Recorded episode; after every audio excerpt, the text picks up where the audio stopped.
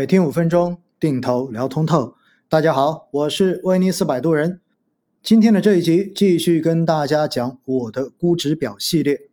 今天要讲到的指数是中证传媒指数。中证传媒指数发布的时间还算比较早，发布的日期是二零一四年的四月一十五号。指数的基日是取的二零一零年的十二月三十一日，基点也是一千点。这个指数目前的成分股数量为五十只，传媒行业应该说是过去这些年投资的一个重点，因为随着中国人民的收入水平提升，大家对于文化这一方面的消费需求已经变得越来越旺盛，而中证传媒指数基本上涵盖了所有跟大家平时文化相关的这些上市公司跟行业，比如说它。包括了广播与有线电视、出版、广告、电影娱乐、互联网软件与服务、家庭娱乐软件，以及各种数据处理和外包服务等等等等。所以，基本上大家能够想到跟我们的这种文化生活相关的这些行业跟公司，都是在中证传媒指数的样本股选取范围之内的。中证传媒指数是在中证全指的样本空间之内呢，然后按照过去一年日均成交金额从高到低排列，把排在流动性最后的百分之二十的这些公司给剔除掉，最后按照日均总市值从高到低排名选取不超过五十只股票来组成的中证传媒指数样本股。虽然传媒文化消费是市场的热点，但是实际上。如果我们看整个中证传媒指数自基点以来的涨幅，真的不算出色。基日一千点，现在中证传媒指数截止到二零二零年十一月五日，它也才一千四百八十一点六九点，也就意味着，其实经过了十年时间，它才涨了百分之四十多而已。但是中证传媒指数在二零一五年那波牛市的最高峰。是涨到过四千七百四十一点八四点的，然后从二零一五年一直跌到二零一八年的十月份，达到最低点一千零二十七点二三点，之后才开始逐步的震荡回升。如果从波动率的角度来看呢，中证传媒指数其实和创业板指数的波动率是比较接近的，因为近三年的年化波动率，中证传媒指数为百分之二十八点六二。创业板为百分之二十八点一四，近五年年化波动率，中证传媒是百分之二十七点六七，创业板是百分之二十八点零五，而近十年的年化波动率，中证传媒百分之三十点六七，创业板指数百分之三十一点一零。由于中证传媒指数在二零一五年的时候达到过顶峰四千多点，所以呢，那个点也成为了它估值的一个历史高点。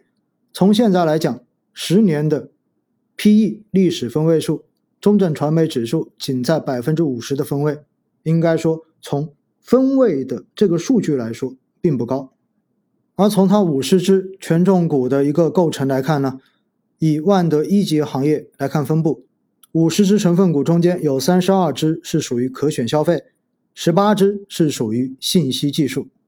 如果看一看它具体的权重股到底是哪些的话，大家其实会发现有非常多你很熟悉的公司名称。比如说，权重第一的是分众传媒，大家平时进电梯看到的那个广告，一般都是分众传媒的。另外，最会制造话题、做综艺的芒果超媒是它的第二大权重股。在前十大权重股中间，还包括三七互娱、完美世界。以及大家听的很多的掌趣科技等等，传媒行业呢，应该说受政策的这种影响会比较大一点，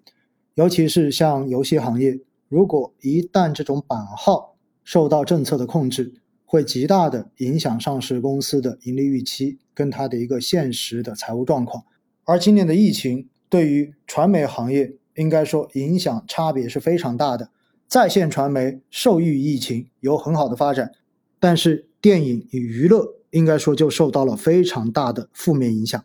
但是我相信，随着中国人民的这一种文化需求变得越来越旺盛，未来整个传媒行业的发展前景还是很值得高看一眼的。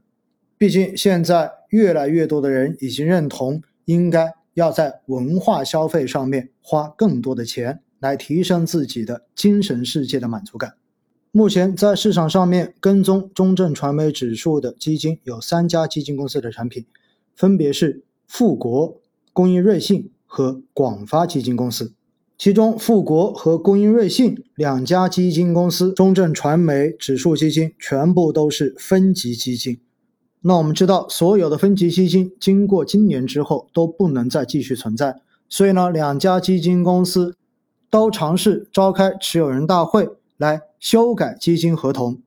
从截止到今天的消息来看呢，鹏华的这一个持有人大会一直都召开不成功，所以他已经发了几次的提示公告。意思是说，如果这个基金没有办法转型为普通的洛夫指数基金的话，那么到时候就要清盘。而工银瑞信的传媒基金已经召开了持有人大会，并且成功通过了这支产品的条款变更后续的这一些措施。那么这个产品选择期为十月二十八号到十一月二十四号，在这个期间呢。公银传媒的份额只办理赎回业务，所以大家要买也买不到。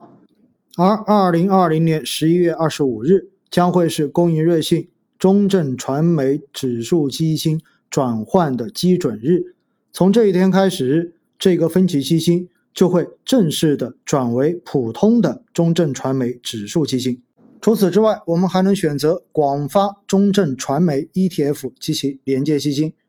广发。中证传媒 ETF 连接 A，还有零零四七五三广发中证传媒 ETF 连接 C 款基金。